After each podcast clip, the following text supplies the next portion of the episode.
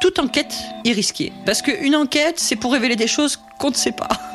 si les gens ont caché ces choses, c'est qu'ils ne voulaient pas qu'on les sache. Donc le risque est inhérent à ce travail-là. Comme dans la fable de Jean de La Fontaine, il y a chez les journalistes des lièvres et des tortues, des rapides et des lents, des pressés et des patients. En résumé, ceux qui adorent les trépidations du reportage d'actualité et ceux qui préfèrent le rythme lent des enquêtes au long cours. Entre les deux, Sonia Rollet a choisi, elle est plutôt tortue, car ce qu'elle préfère dans son travail, c'est de révéler le dessous des cartes, celle de la vie politique ou celle du monde des affaires. En appliquant toujours la même morale, rien ne sert de courir, il faut partir à point.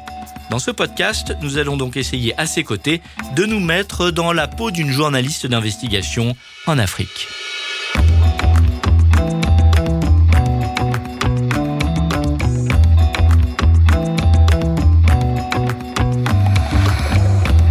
Podcast vous est proposé par Samsa Africa, qui accompagne celles et ceux qui racontent l'Afrique qui bouge. Un podcast produit avec le soutien d'Internews République démocratique du Congo.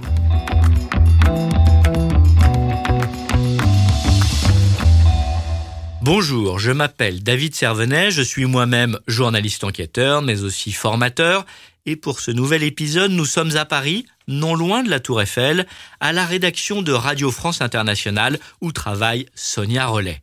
Sonia connaît bien l'Afrique puisqu'elle sillonne le continent depuis une quinzaine d'années. Partout où elle passe, elle veut toujours débusquer la bonne histoire, celle qui éclaire le fonctionnement de la société en révélant ses turpitudes. Cela lui vaut parfois quelques désagréments avec les autorités et les puissants, mais elle peut aussi bénéficier du soutien de tous ceux, et ils sont nombreux, qui en ont assez des injustices flagrantes qui minent les États africains.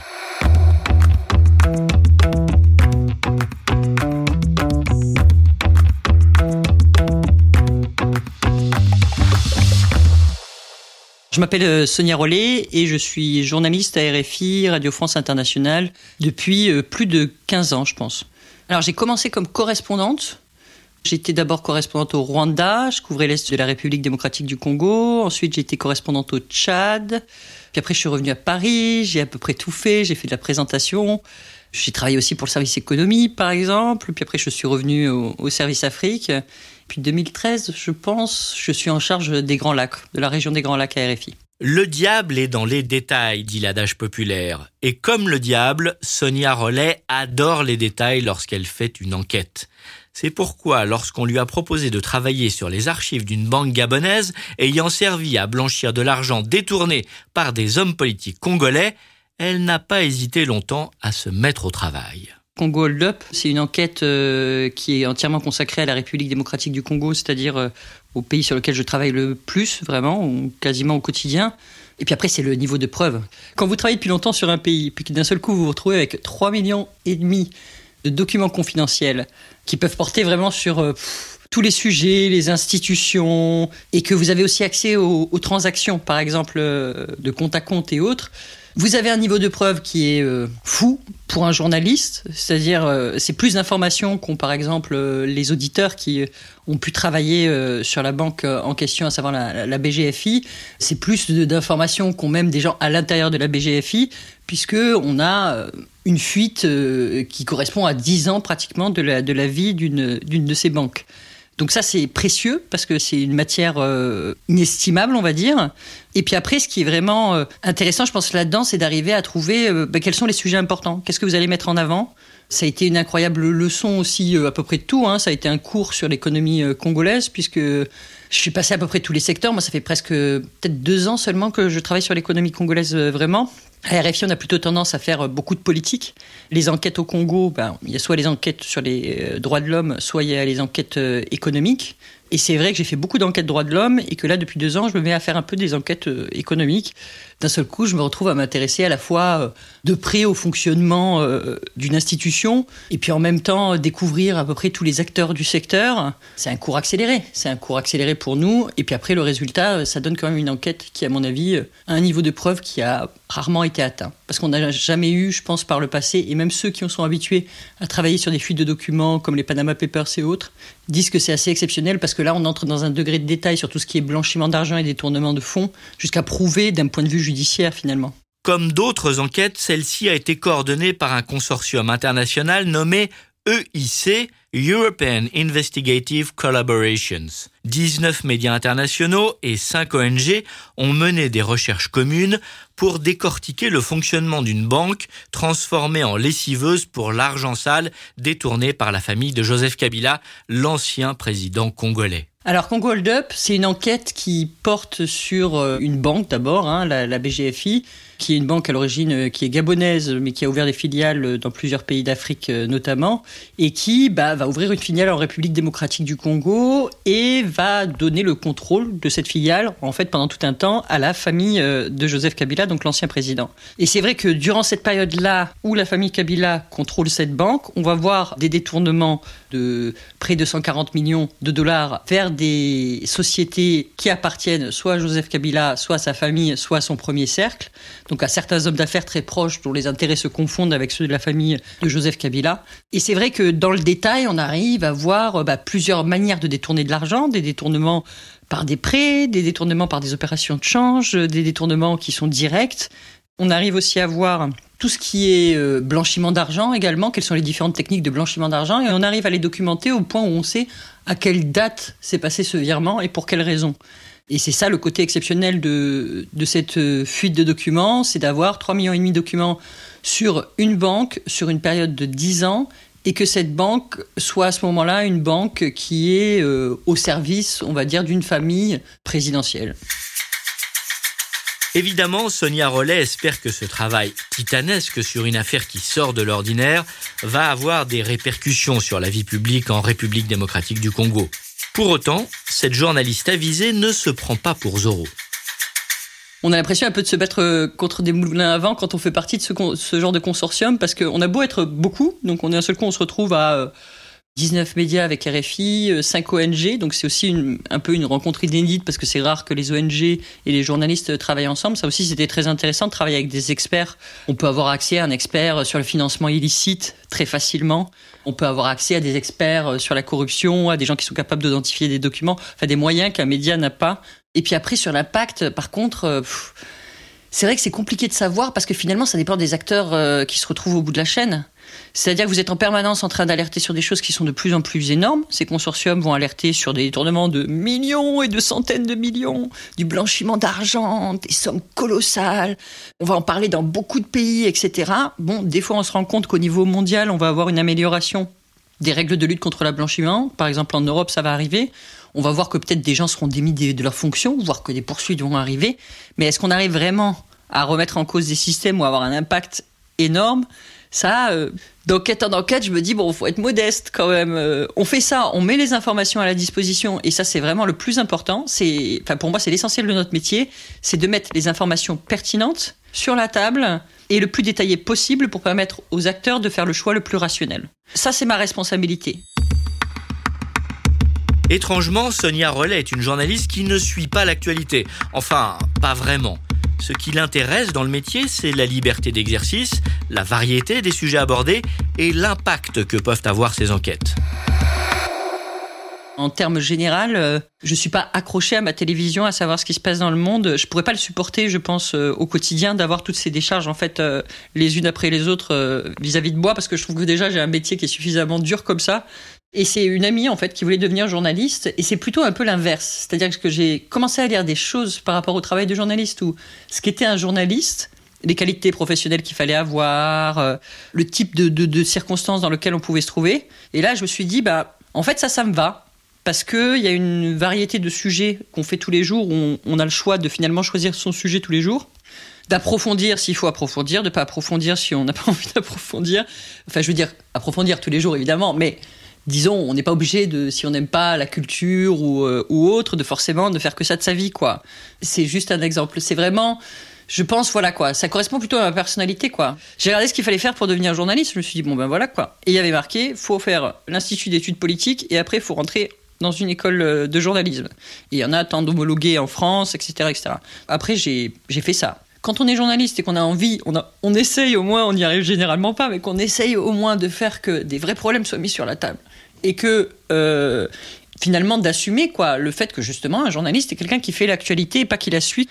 Et bien RFI pour ça c'est formidable parce qu'évidemment vous avez un, mégaphone pour parler parce que d'un seul coup vous parlez euh, beaucoup à des gens qui suivent beaucoup et vous pouvez effectivement mettre des sujets sur la table et, d'un seul coup avoir euh, des, acteurs politiques qui se mettent à vraiment parler de ce problème-là et parfois même dans plusieurs pays.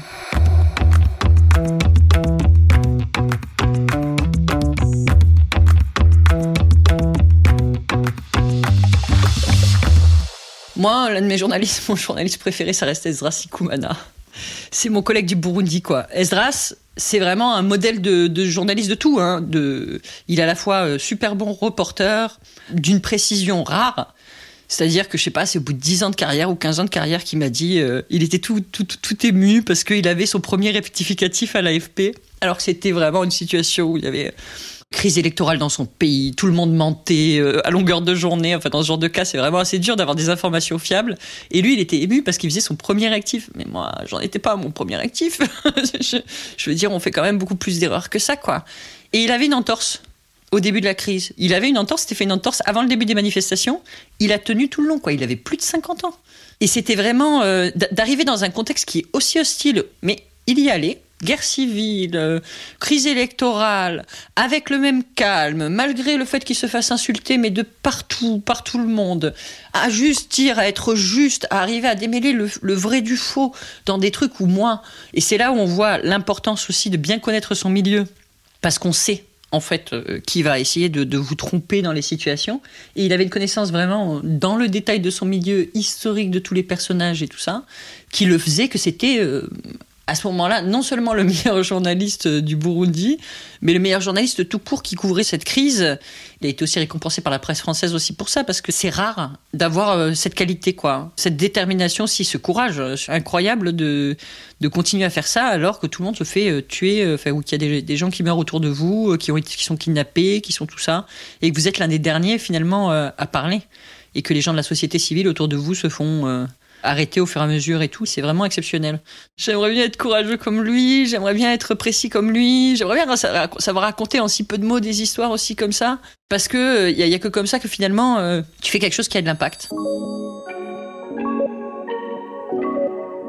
Sonia Rollet est donc passionnée par son média, la radio. Et quand elle le peut, elle consacre tout son temps à des sujets d'enquête. Avec une grande liberté d'initiative, elle travaille en sous-marin, comme elle dit.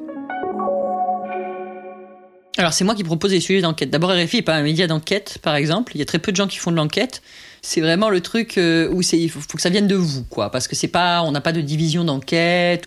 En général, je vais travailler en sous-marin, comme je dis, pendant un certain temps jusqu'à ce que je me dise cette enquête est mûre. Où il y a quelque chose, quoi, où j'ai suffisamment, où c'est le bon moment. Mais en général, il y a des sujets, euh, ça fait peut-être six mois que je les ai, en fait. Et c'est juste, euh, je vais attendre qu'il y ait un événement qui va me raccrocher à ça, où je vais me dire, bon, ben là, je vais finir mon enquête et c'est plutôt que ça que je fais à ce moment-là. Mais l'enquête, je l'ai fait bien avant. Concrètement, la journaliste française s'intéresse à deux types de sujets. Les atteintes aux droits de l'homme et de plus en plus les scandales économiques, avec pour chaque genre une méthode particulière. Toutes les enquêtes ne méritent pas du terrain, mais il y a des enquêtes qui méritent du terrain. Par exemple, sur les Congo Hold Up, il est évident que malgré la masse de documents incroyables qu'on avait, faire du porte-à-porte était crucial. Simplement en allant voir ce qui se cachait derrière les adresses, parfois j'arrivais à avoir plus d'éléments d'information sur une situation que ce qu'il y avait même dans les documents parce que euh, parce qu'il y a beaucoup de gens qui en fait ne se cachent pas de ce qu'ils font. Contrairement à ce qu'on croit, c'est pas aussi caché quoi. Faut juste être là pour constater. Donc ça, c'est une, première méthode, c'est de, se baser sur le terrain et de et de, de pas hésiter quoi. S'il y a 10 adresses sur une liste, faut pas hésiter à faire les 10 adresses parce que euh, c'est incroyable ce que ça peut donner comme résultat. Ensuite, ça peut être simplement euh, de chercher euh, moi, maintenant, j'ai vraiment tendance à chercher des documents parce que, une heure où on va avoir des acteurs politiques qui se retournent, met en cause la crédibilité des journalistes, avoir un document, bon, Parfois, c'est un peu un paravent pour rien parce que de toute façon, euh, les documents, ils peuvent être manipulés aussi, etc. Mais si tu dis que tu un document ou si tu dis que tu as un chiffre, d'un seul coup, ça paraît plus crédible que le reste. Donc c'est vrai que j'ai tendance à chercher ça, à avoir le maximum de documents qui concernent une situation, que je complète avec des témoignages. Moi, j'ai maintenant une chance qui est incroyable et c'est vraiment une décision que j'ai prise euh, au bout d'un moment parce que on fait prendre des risques à des gens. Euh, moi, je veux plus me. Enfin, en tout cas, j'ai plus envie de ça du tout, de, de, me retrouver à faire parler des gens qui se retrouvent menacés ou dont les familles, euh, je sais pas, vont être attaquées ou des trucs comme ça, quoi. Donc, moi, j'ai vraiment en plus, pas sur des enquêtes que je fais à l'international, mais si je les fais que pour RFI, j'assume complètement, j'anonymise tous mes témoignages. J'en ai rien à faire, quoi. De toute façon, on peut m'attaquer moi. Moi, ça me dérange pas qu'on m'attaque moi, mais je veux pas du tout que des gens qui me racontent des informations qui sont vraiment confidentielles pour dénoncer des choses qui sont vraiment graves se retrouvent menacés. Donc maintenant, c'est moi qui sers de paravent. Et finalement, il n'y a plus que moi à attaquer, ce qui me semble à peu près plus juste parce que dans des pays où en fait il y a des, des risques et des tensions euh, énormes. Le terrain, les documents, mais aussi Internet et l'incroyable mine d'informations des réseaux sociaux. Ah oui, c'est incroyable ce que les gens postent sur les réseaux sociaux. Enfin, encore, c'était, euh, c'est vraiment Facebook nous a fait un coup dans le dos à nous les journalistes, mais comme à tout le monde, c'est de dissocier les numéros de téléphone euh, des profils Facebook, parce que c'était incroyable avant. On avait un numéro de téléphone, tac, on retrouvait qui était la personne, mais même sans l'avoir ça. C'est aussi parce qu'à un moment, j'ai travaillé sur des fadettes. Ça, c'est extraordinaire de travailler sur des listings de numéros où tu sais à peu près ce que les gens appellent, etc., etc. Et à chaque fois que je fais une enquête, de toute façon, je découvre des nouvelles techniques. Ça, c'est vraiment vrai. Mais les réseaux sociaux, c'est évidemment intéressant parce que les gens font pas très attention à ce qu'ils font. Même des gens très riches, très importants vont avoir tendance à poster des informations sur les réseaux sociaux qui vous expliquent où est-ce qu'ils sont, avec qui ils sont. Et donc, c'est typiquement, en fait, les informations dont vous avez besoin pour pouvoir corroborer d'autres informations. Une enquête, ça se fait par couches. Et ces couches-là passent d'abord par l'enquête que vous allez faire sans le dire à personne parce que euh, c'est le moment où en fait euh, vous êtes obligé de faire les choses discrètement parce que si vous le faites trop vite, on va vous arrêter. Soyons clairs. On va vous menacer, on va menacer votre famille, on va vous menacer de poursuites. Plus longtemps vous gardez le truc secret, mieux c'est. Donc comment on fait pour se renseigner sur quelqu'un sans qu'il le sache hein? Ça c'est vraiment. Donc évidemment il y a tout ce qui met en public. Donc on fouille les sites internet, on va voir les sites internet Webback Machine qui nous ramènent dans le passé, on voit ce qu'ils racontent avant parce que euh, ils peuvent être prudents maintenant, parce qu'ils ont appris qu'il y avait un monde extérieur, mais peut-être qu'il y a cinq ans, ils se cachaient pas du tout. Et là, vous remontez dans le passé dans son site, sur son site, Wayback Machine, c'est un site qui vous permet ça, et vous découvrez que en 2007 euh, ou en 2008 ou en 2010, euh, il racontait ça sur lui-même, etc., etc. Et ça reste des déclarations qui sont ses propres déclarations sur lui-même.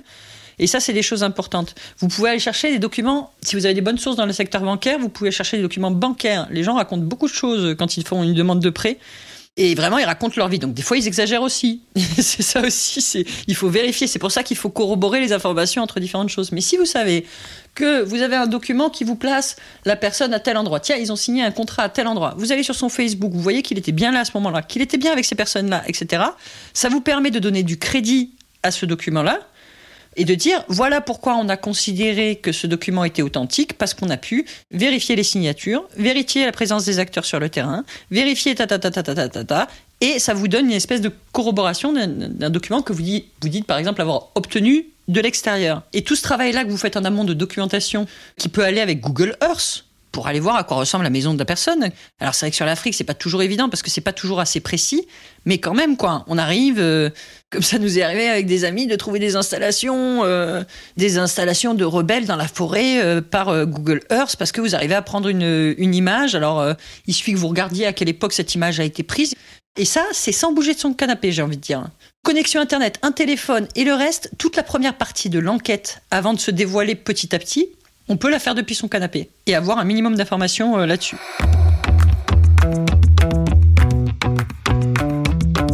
Dans la peau d'une journaliste d'investigation en Afrique. L'enquête en Afrique s'apparente parfois à un sport de combat, au sens figuré comme au sens propre du terme. Sonia Rollet se souvient par exemple d'une affaire qui a certainement coûté la vie d'un de ses informateurs il y avait quelqu'un de la société civile qui voulait dénoncer le fait qu'un général servait de couverture à des Chinois dans des concessions forestières. La personne en question m'avait juré que, en fait, euh, voilà quoi, il avait été déplacé à Kinshasa parce qu'il y avait, euh, il avait déjà des problèmes de sécurité dans sa province, donc il était anonyme dans une grande ville que personne ne savait où il était, qu'il n'était pas en contact avec sa communauté. Et c'est vrai que j'avais un peu peur de dénoncer moi-même ce général parce que je me disais, euh, bon, voilà quoi.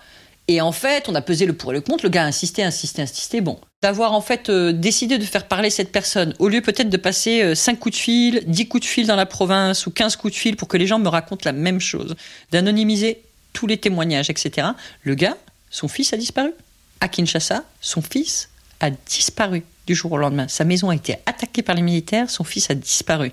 Il n'y a eu rien à faire. J'ai eu beau taper des pieds, j'ai eu beau aller voir les généraux, l'état-major, les ambassades et le reste. Personne, personne, personne n'a pu faire quoi que ce soit.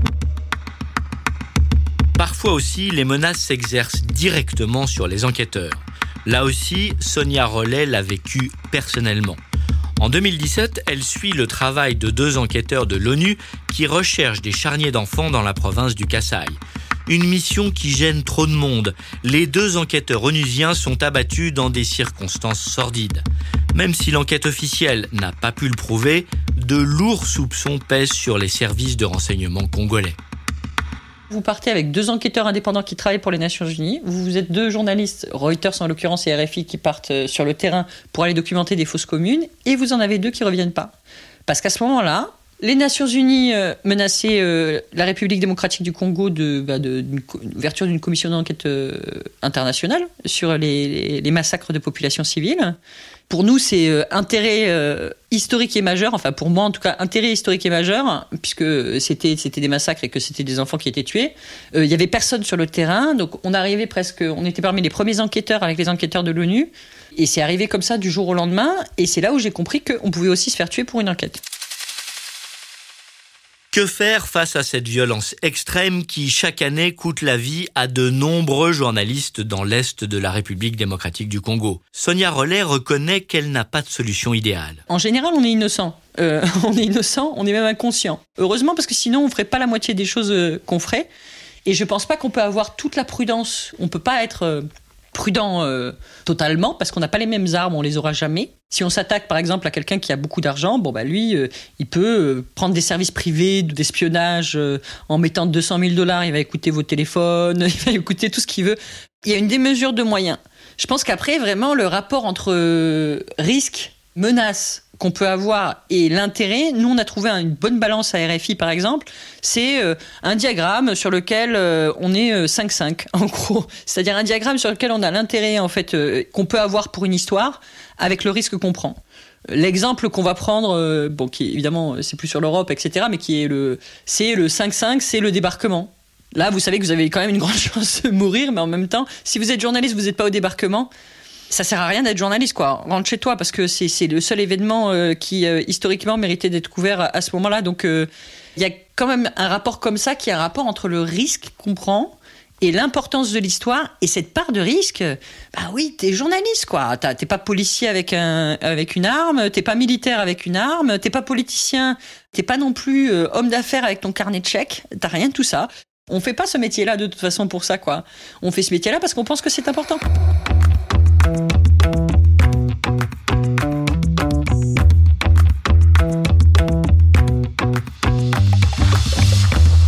Pour autant, faut-il se résoudre à la fatalité, considérer que le journalisme est un métier qui peut être mortel? Là aussi, Sonia Rollet fait part de ses doutes, tout en avouant que oui, elle se protège le plus possible. La seule solution, en fait, c'est euh, déjà d'être prudent dans le sens euh, faire attention à ce, où, on, où on se connecte avec son ordinateur. Euh, avoir des moyens sécurisés pour communiquer, WhatsApp, Signal, bien qu'on sache que WhatsApp est, assez transparent maintenant, mais bon, s'il y a 10 personnes à mettre sur écoute dans le pays, ce sera pas un journaliste euh, ou ça sera très rare que ce soit un journaliste qui soit mis sur écoute quoi. Il y aura d'abord les ennemis politiques, les généraux, les et toute information ou tout renseignement a besoin d'un délai de traitement. C'est-à-dire que si quelqu'un vous écoute, ben, il faut pas quelqu'un qui vous écoute que jour, il faut quelqu'un qui vous écoute la nuit, parce que vous pourriez être amené à dire des choses la nuit. Puis après, il faut quelqu'un qui retranscrit ce que vous dites pour que le supérieur soit au courant. Donc c'est un minimum de protection, un minimum de pas être idiot, de pas laisser euh, l'accès à son ordinateur facilement, de pas euh, laisser les gens regarder euh, qui vous appelle, de faire attention à quand vous passez un coup de fil que les gens n'entendent pas forcément de quoi vous êtes en train de parler et autres, de définir en fonction du degré de sensibilité de l'information le degré de protection que vous y allez, vous allez y apporter. Pour le reste, sur les menaces, de toute façon, c'est exactement la même chose. Hein, c'est toute enquête est risquée. Parce qu'une enquête, c'est pour révéler des choses qu'on ne sait pas. si les gens ont caché ces choses, c'est qu'ils voulaient pas qu'on les sache. Donc le risque est inhérent à ce travail-là. Donc après, c'est l'importance de l'information et la volonté, euh, ce que vous pouvez mettre comme investissement par rapport au risque. Et ce coup-là, il est, euh, c'est une mesure qu'il faut prendre en permanence. Quand est-ce qu'il faut se retirer? Quand est-ce qu'il faut euh, prendre une mesure d'éloignement et se dire bon allez, je pars en week-end à Goma ou je vais ailleurs ou je change de décor parce que parce que là ça ça va pas? C'est ça. Mais de toute façon, il n'y a rien qui protège vraiment un journaliste. Hein. Pour avoir été en poste dans trois pays africains, le Rwanda, le Tchad et la République démocratique du Congo, Sonia Rollet sait bien que le statut de correspondant étranger est une protection, surtout si l'on travaille pour un grand média international. Moi, je risque, l'expulsion. On l'a vu dans le cadre de, des experts de l'ONU, on peut risquer d'être tué, ça arrive, on peut risquer d'être blessé, ça arrive. Mais bon, quand même, 95% des cas ou 97% des cas, c'est que l'expulsion.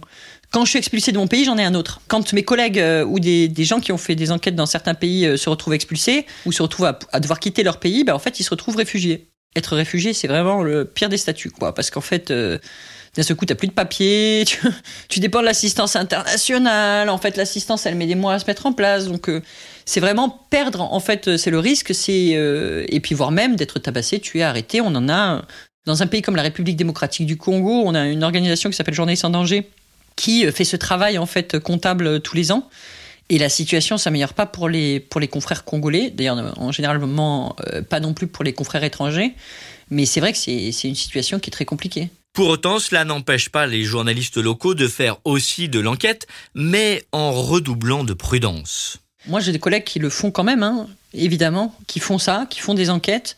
Parfois, ils veulent pas forcément euh, apparaître et ils veulent pas signer. Parfois, ils veulent signer euh, les enquêtes. Donc ça, on le fait un peu au cas par cas quand ils veulent euh, signer ou pas.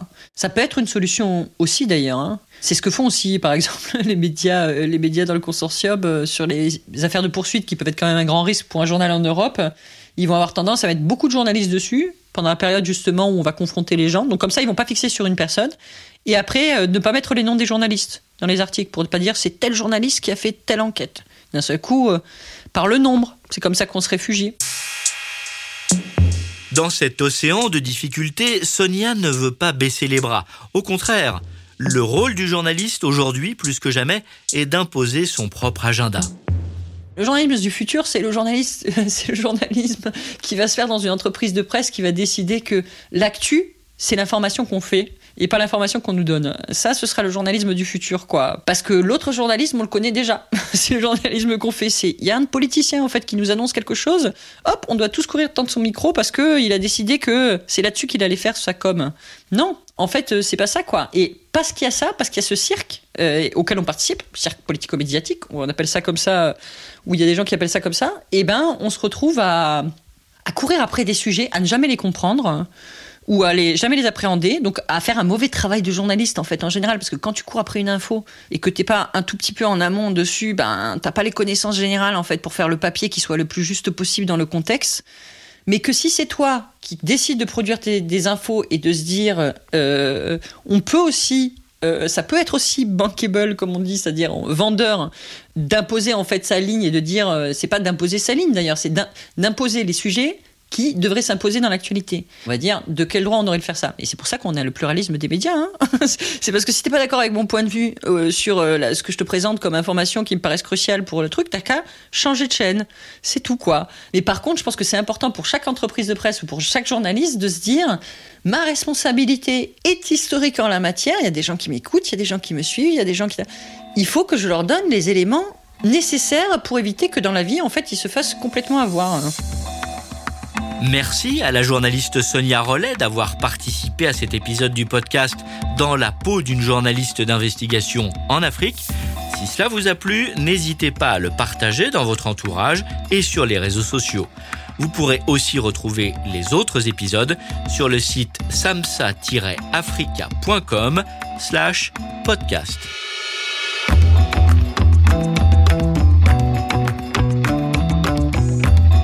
Dans la peau d'une journaliste d'investigation en Afrique.